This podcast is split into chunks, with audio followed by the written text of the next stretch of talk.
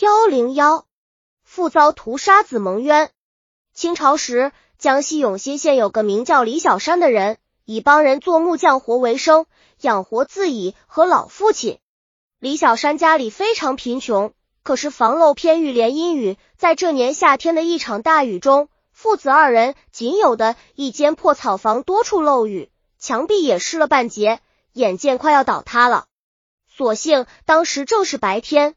李小山急忙与父亲带着仅有的十几罐铜钱冲出门来，不一会儿，草房果然倒塌，两人心里非常难受，不由得痛哭失声。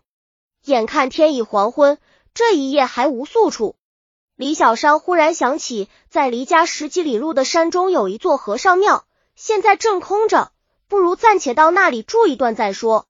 于是，他们就冒雨向山中走去。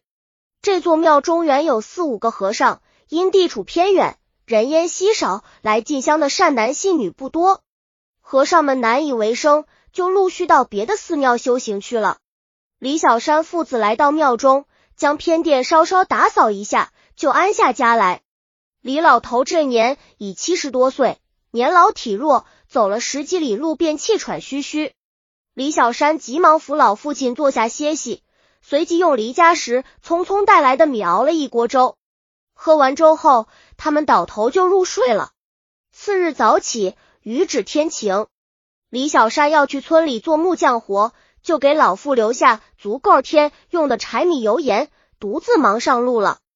当夜在村子里决定三天后回去看父亲，给老父送米挑水。这庙虽然有些破，但比起李家原来的草房却好得多。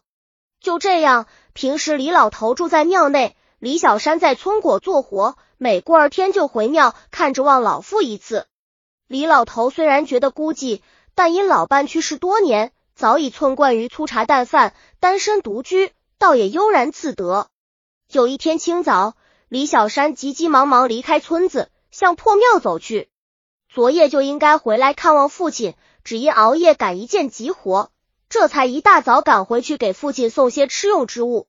他来到破庙前，见庙门紧闭，心想父亲到底是上了年纪，太阳这么高了还不起床。边想边喊道：“阿爸，快开门！”一连喊了几声，仍不见阿爸开门，心里忽然有了一种不祥的感觉。李小山使劲蹭开门，冲进屋去，只见老父亲躺在地上，头及周围的地面都有血。已经凝结成块，身上还有烟熏的痕迹，急忙上前抱住父亲，一摸鼻孔，已没有气息。李小山悲痛欲绝，哭道：“阿爸，你好苦命啊！是哪个换千刀的下的毒手？我定要为你报仇！”他匆忙掩上门，向县城跑去。县令听说发生了人命大案，连忙带差役前往勘验，发现老头脑袋上有一处铁器伤，但不太重。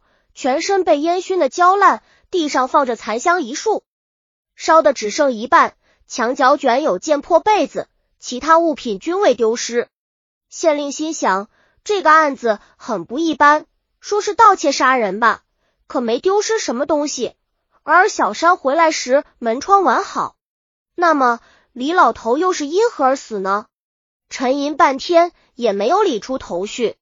当时天气炎热。护体已有些犯胃，县令命令将护身入殓安葬，随即就回县城去了。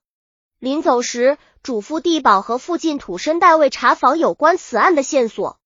过了个多月，同村举人李英向县令上书，说李老头是被其子杀死的。县令急忙将李英请来，问道：“你说李小山杀死其父有何根据？”李英回答说：“近来人们纷纷传说。”李老头原有十几贯钱的积蓄，存在本村张财主家。前一段，李小山想把钱拿回来，作为自己娶妻的费用，但老头不同意，父子俩曾为此吵了一架。衙役将李小山捉来后，立即升堂审讯。县令问道：“李小山，你是否与你父亲为钱的事情吵过架？”小山回答：“我父子平时感情很好，不过也确实发生过口角。”最近别人替我说了一个媳妇，急需用钱，可阿爸贪图利息，将钱存在张财主家，不愿取回来。为这事我们已吵过几次了。县令接着问：“那些钱现搁在什么地方？”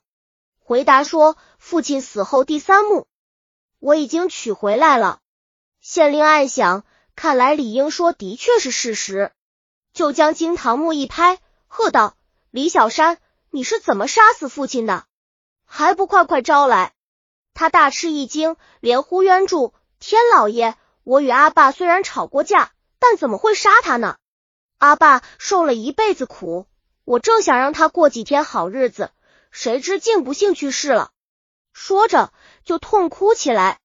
县令怒道：“好个财民，倒会装模作样！那你说，房门未开，财物未失，你阿爸是怎么死的？”李小山答道：“小人也不明白是怎么回事，可无论如何，我也不会谋害亲爸呀！”县令喝道。你真是鸭子到死嘴还硬！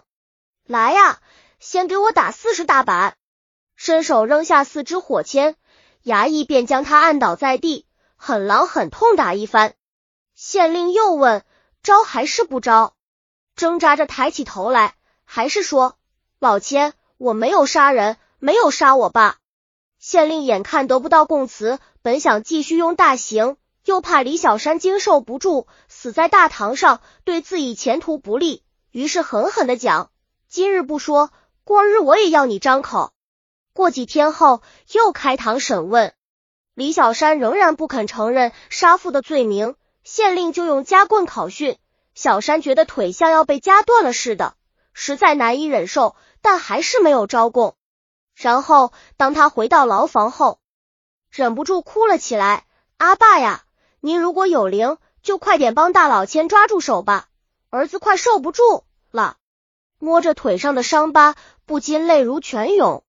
不久，又一次提审，正要动刑的时候，忽然差役押来而个刚抓获的盗贼。县令让李小山退到一边，先审讯这些罪犯。审讯完毕，即命令将他们关进监狱。其中有个贼叫王阿毛，住在李小山邻村。当往外走时，无意间看见小山，就非常惊的说：“你怎么在这里？”县令听了很奇怪，王阿毛怎么认识李小山？他们是同伙还是班熟人？于是叫回王阿毛重新审问。王阿毛在严刑逼问下，只得交代：“我听说李老头有些钱财，并且毒素破庙，就约了两三个同伴翻墙进去，反复搜都没找到钱。”只得偷了被子往外走。这时老头醒了，看见是我，突然说：“原来是你。”因怕将此事泄露出去，就喊同伴回来将被子扔下。接着我用凿子打他的脑袋，同伴用香火烧他，火毒攻心而死。我们翻墙出去，逃到靠近临县的地方躲起来。前两天忍不住又去偷窃，结果失手被擒。没想到这是竟连累死李小山。县令从这些盗贼住处搜出凶器，于是释放了李小山，将王阿毛等人依法处死。后来李小得知是李英逆告自己，就向官府控告李英，也被取消了举人资格。周展科剧重压慢录编写。本集已经播放完了，喜欢的话记得订阅专辑，关注主播。主页更多作品在等你哦。